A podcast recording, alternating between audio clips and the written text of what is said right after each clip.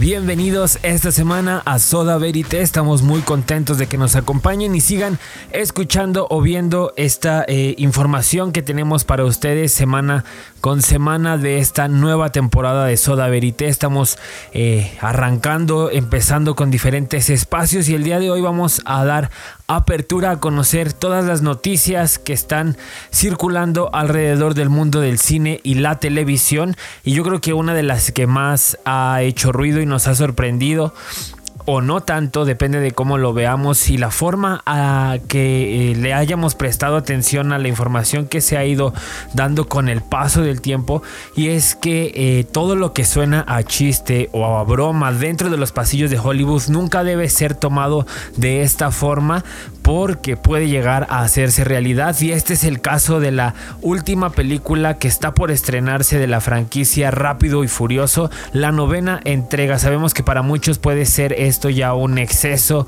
en eh, la entrega constante de estas películas, probablemente desde las 5 hay quienes digan que ya era demasiado, hay quienes estamos muy contentos de que sigan lanzando películas de esta franquicia, lo tenemos como gusto culposo o no. Y estamos eh, esperando que esta película se estrene, que es una de las afectadas también por el coronavirus. Se ha retrasado su estreno desde abril de este año 2020 y va a llegar a nosotros en 2021, pero este fin de semana ha, eh, habido declaraciones importantes al respecto. Mencionaba lo de que es eh, necesario tomarse en serio todo lo que sucede en Hollywood, todo lo que se comenta en los pasillos y todo lo que suene a broma o a chiste, porque puede volverse realidad. Uno de los casos más tangibles son estas pláticas y bromas en los créditos que tenían Robert Rodríguez y Quentin Tarantino, que terminó con dos entregas de Machete. Ya no llegó esta tercera que también algunos esperábamos. Nos quedamos con Machete y Machete mata de nuevo, que son unas películas bastante bizarras, extrañas, pero que nacen de una broma y de un chiste entre Tarantino y Rodríguez. Y, es aquí donde tenemos esta confirmación de, que la novena entrega de Rápidos y Furiosos llegará al espacio como no pudo hacerlo Machete porque Machete también en su tercera entrega esperaba salir del planeta y Rápidos y Furiosos lo logra. Había declaraciones de Vin Diesel donde eh, decía que le gustaría llevar la franquicia a las, a las estrellas, llevar la franquicia al espacio y Michelle Rodríguez en una entrevista ha confirmado esta información que es eh, bastante importante. El cast eh, no completo, pero sí parte de él estará en alguna parte involucrada en el espacio dentro del desarrollo argumentativo y narrativo de esta novena entrega. Ya veremos de qué forma lo hacen. En el único avance que se ha presentado de Rápidos no eh, teníamos muchos detalles, sí tenemos mucho de lo que está acostumbrado esta franquicia a entregarnos, vehículos eh, persiguiéndose a toda velocidad, Vin Diesel, Michelle Rodríguez y la familia que llegará al espacio en la novena entrega. And mine just caught up to me. Been a long time, down. So we're up against a master thief, assassin, high performance driver. Who is he?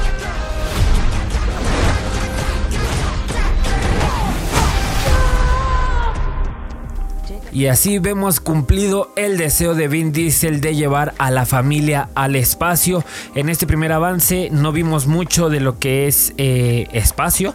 Como mencionábamos hace un momento, veremos si más adelante en los siguientes avances eh, nos van mostrando un poco de cómo será rápidos en el entorno espacial. Tal vez sea muy poco, tal vez sea apenas un fragmento muy pequeño de todo lo que abarque el metraje de esta película.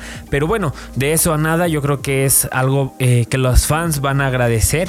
Y y vamos a ir teniendo eh, poco a poco más detalles de esta intergaláctica noticia. Algo que también ha llamado la atención y ha hecho ruido durante este fin de semana es la noticia del reemplazo de Shia LaBeouf por Harry Styles en la última y nueva película de Olivia Wilde como productora y directora en la que vamos a poder ver a, este actor que no tiene eh, muchas eh, películas a su cargo, estamos más relacionados a escuchar su nombre en el entorno de la música, pero tiene una película una película que no es cualquier película, una película que no tiene cualquier nombre en la silla de director y que precisamente por eso su currículum le abre puertas de una manera impresionante. Harry Styles participó en Dunkirk de Christopher Nolan y esto evidentemente pues ya es un plus dentro del currículum de cualquier actor. Sabemos que tiene muchas eh, facetas esta cuestión de Christopher Nolan, de si es un buen director, si es mal director, si solo hace cine comercial, pero bueno,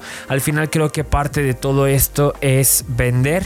Olivia Wilde está haciendo una muy buena selección para su película Don't Worry Darling, es el título que lleva, de la cual pues sabemos eh, muy poco, no hay mucha información, tenemos eh, solo información de parte de los guionistas de que vamos a enfrentarnos a una aventura utópica y desértica. En, eh, en, una California de 1950. Veremos si Wilde nos sorprende con este reemplazo que decide hacer de Shia LaBeouf por Harry Styles. Shia sale de esta película por un choque de agendas entrecomillado para quienes nos escuchan y es eh, este tipo de situaciones, ¿no? Donde eh, los actores dicen, no, mi agenda chocó, ya no voy a poder participar en el proyecto. Muchos de los casos sí son ciertos, otros tantos tienen esta eh, circunstancia donde hay más de fondo y es la forma políticamente correcta de abandonar un proyecto.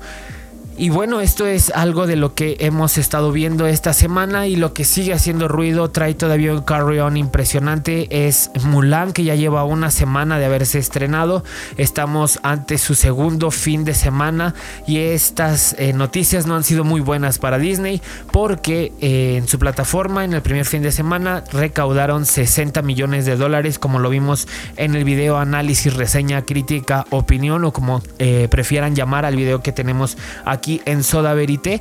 No le fue muy bien en impresiones eh, dentro de Disney Plus. Esto debido probablemente al costo extra que tenía o a que hubo mucho ruido en cuanto a una mala recepción, una mala crítica de esta película que pudo haber sido el punto que no le dio el éxito que Disney esperaba de esta película, que de hecho en páginas especializadas ya se cataloga como el peor live action que tiene Disney hasta el momento.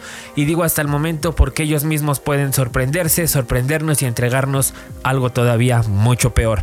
Pero eh, en China se estrenó esta película en salas tradicionales. China es el segundo mercado más importante para cualquier película en su distribución internacional y muchas veces es quien salva a las películas de ser un fracaso taquillero.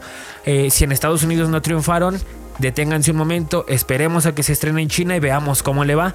Pues no fue así el caso. China solo reportó 23 millones de dólares en el box office para Mulan en su primer fin de semana en este país, muy por debajo de las previsiones que se tenían, que ya estaban del lado negativo y aún así, como diría este famosísimo meme donde podemos ver a Dewey de Malcolm en del medio, no esperábamos nada de ti y aún así lograste decepcionarnos, pues Disney nuevamente se lleva este golpe, una expectativa muy baja, un gran fracaso, como mencionamos ya se menciona en diferentes revistas y blogs especializados, la crítica especializada como el peor live action de Disney hasta el momento. No le está yendo nada bien en... Eh, en la taquilla internacional. Esto es una pena. La verdad es que la película, si la aislamos de todo esto, eh, es una película interesante, entretenida, tiene muchas fallas, tiene mucho de qué hablarse. Hay a quienes les gustó, hay a quienes no les gustó. recordamos que no podemos compararla con la versión animada porque esto sería un grave, un grave error. Pero como una película independiente, aislada de todo este carry on de comparativas, sí tiene mucho que eh, dar a desear a los espectadores, a los fans, incluso aquellos que no habían visto la versión animada van a salir con una eh, posible decepción de ver esta película. Quienes ya la han visto en Latinoamérica ha sido bajo diversas circunstancias y porque en algunos cines de México y de otros países alrededor del mundo, como en este caso China, ya se estrenó. Eh, por eso es que ya la hemos podido ver, pero seguimos expectantes del estreno y lanzamiento de Disney Plus en México que será el 17 de noviembre de 2020. Do you often dream things that happen just as you dream them? Yes.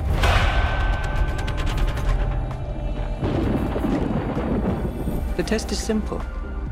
Remove your hand from the box. and you die. What's in the box? Pain. You inherit too much power. You have proven you can rule yourself. Now you must learn to rule others. Something none of your ancestors learned. My father rules an entire planet. He's losing it.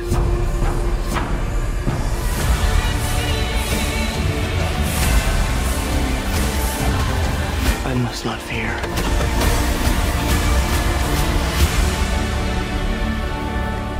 Fear is the mind killer. My Lord Duke. Where the fear is gone, only I will remain.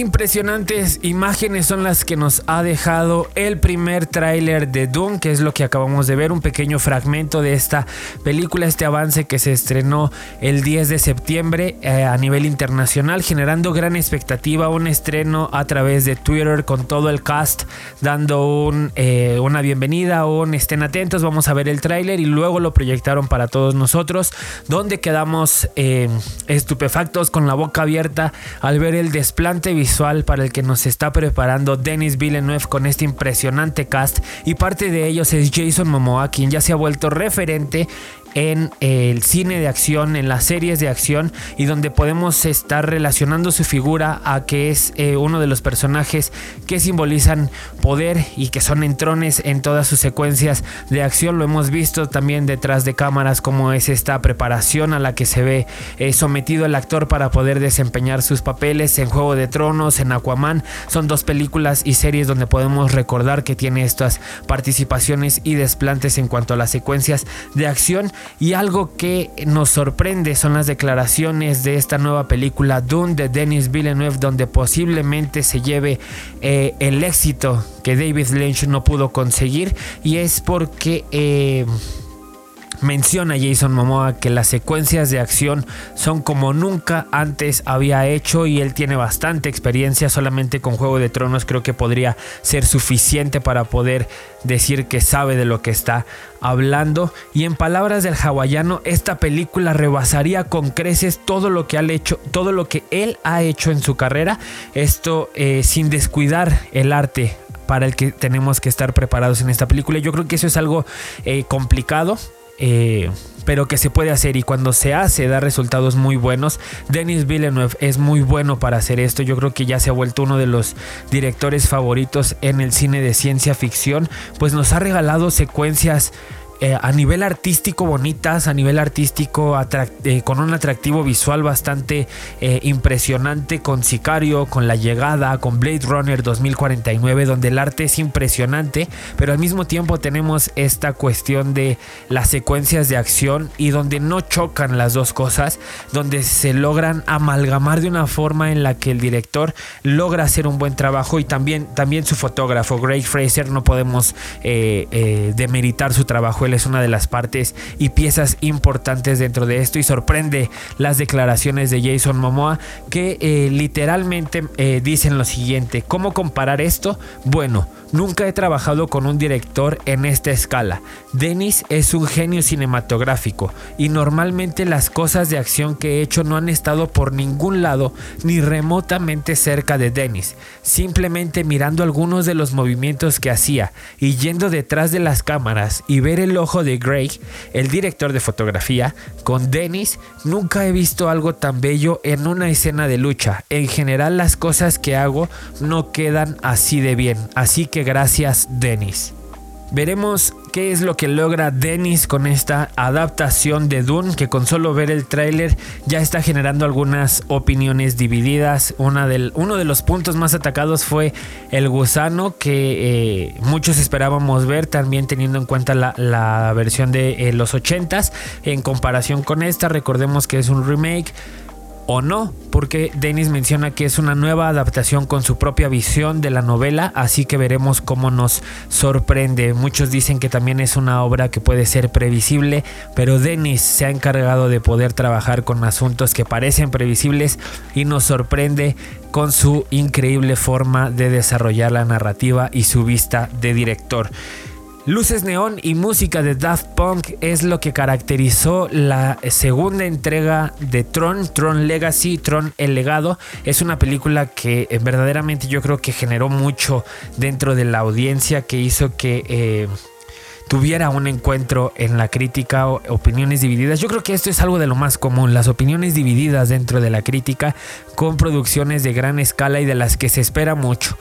Y yo creo que hoy en día ya mucha crítica está un poco contaminada, pero aún así siguen y tienen que seguir siendo un referente. ¿Por qué? Porque se supone que es la gente que sabe, pero no deberíamos de cuadrarnos a ellos. Si algo nos gusta, no importa si la crítica dice que es malísimo, si a ti te gustó, disfrútalo.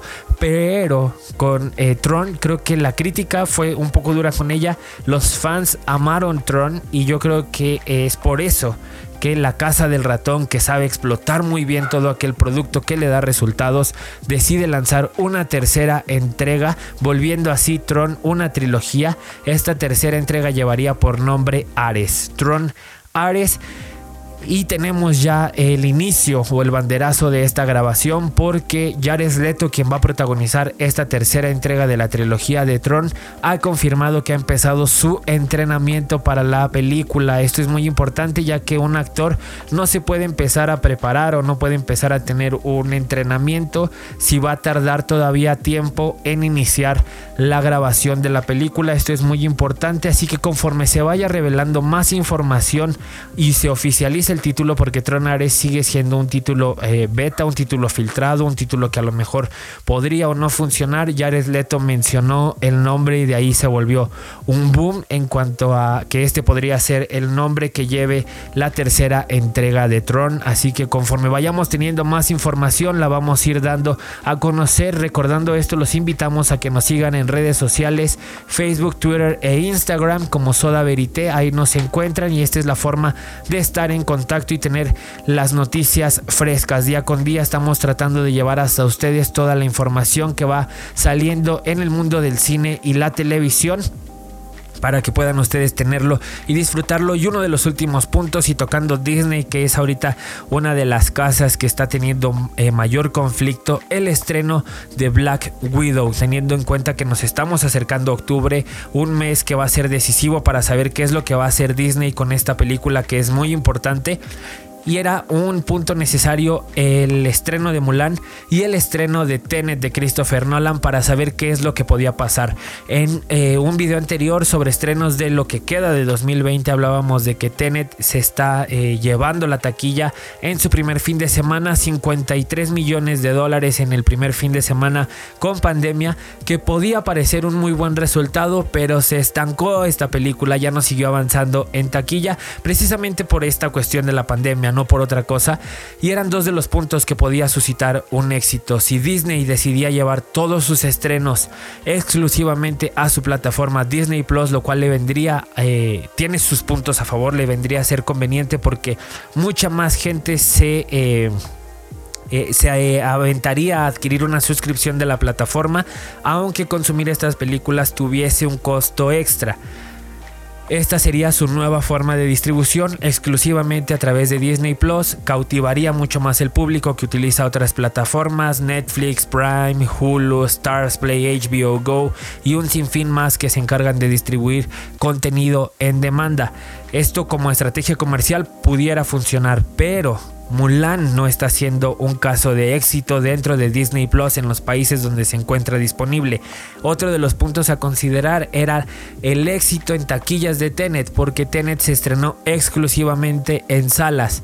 Tuvo un pico muy alto y después bajó. Esto también podría suscitar un conflicto. ¿Cuál creo que va a ser la mejor decisión? Como mencionábamos en el video de Mulan, y hablando precisamente de la entrevista en 2014, creo que es momento y el cine está preparado, la audiencia está preparada para los estrenos híbrido. Sabemos que hay muchas películas como es el caso de Tenet u, u, otras macroproducciones donde los detalles que se ven en la pantalla es mucho mejor verlos a gran escala en una pantalla IMAX, en una pantalla eh, Super XE que son las pantallas del mismo tamaño que el IMAX pero de calidad digital a verlo en la pantalla de tu casa en 70, 50, 32 pulgadas, en una tablet de 10 pulgadas, en un eh, teléfono de 7 pulgadas. Ahí está este conflicto de es que no vas a poder apreciar los detalles en una pantalla tan pequeña. Creo que también va a la decisión y elección del consumidor. Hay quienes... Eh, van a ver la película como una forma de entretenimiento y que no se van a fijar en muchos de estos detalles que son un trabajo desgastante, un trabajo donde gente puso su corazón y mucho empeño. Sí, quienes vayan a valorar y apreciar este trabajo van a decidir ir a una sala. Quienes no, eh, quienes solo quieran pasar un rato, quienes solo quieran tener la tele haciendo ruido, van a poner la película a través de dispositivos eh, eh, de los servicios en demanda. Yo creo que estamos en una situación donde la gente puede tener la opinión crítica de tener una decisión para decir esta película creo que vale la pena verla en el cine o esta película creo que no pasaría nada si la veo en casa. ¿Qué creo que podría pasar? Podría suscitarse un, una cuestión de doble entrada. Hay gente que la verá en un dispositivo móvil y dirá, ok, esta película creo que merece que la vea en la sala y saldrá de su casa, comprará un boleto y entrará a una sala a ver la película. Entonces... Creo que la película de eh, Viuda Negra, que es la próxima a estrenar de Marvel, necesita pasar por este proceso de un estreno híbrido. Disney al parecer la va a estrenar exclusivamente en su plataforma, teniendo en cuenta estas dificultades a las que se enfrentó Tenet. Y algo que quiero recalcar dentro de esta opinión es que Martin Scorsese mismo lo ha dicho, él era uno de los detractores de los dispositivos móviles, de hecho él, él cuando se estrenó este, el irlandés decía no la vean en sus dispositivos móviles, él uh, invitaba a que la gente lo viera en una tele, ya no nos llevaba a que lo vieran en el cine, era como de véanlo en la tele para que puedan apreciar mucho mejor estos detalles. En el Festival de Toronto tuvo una participación donde dice que la gente, el cine, la distribución y la producción está preparada para los estrenos híbridos. Ya veremos cuál es la decisión que toma el ratón para poder llevar Marvel y, y la viuda negra precisamente hasta los fans. Con esto terminamos las noticias, los invitamos a que nos sigan en redes sociales.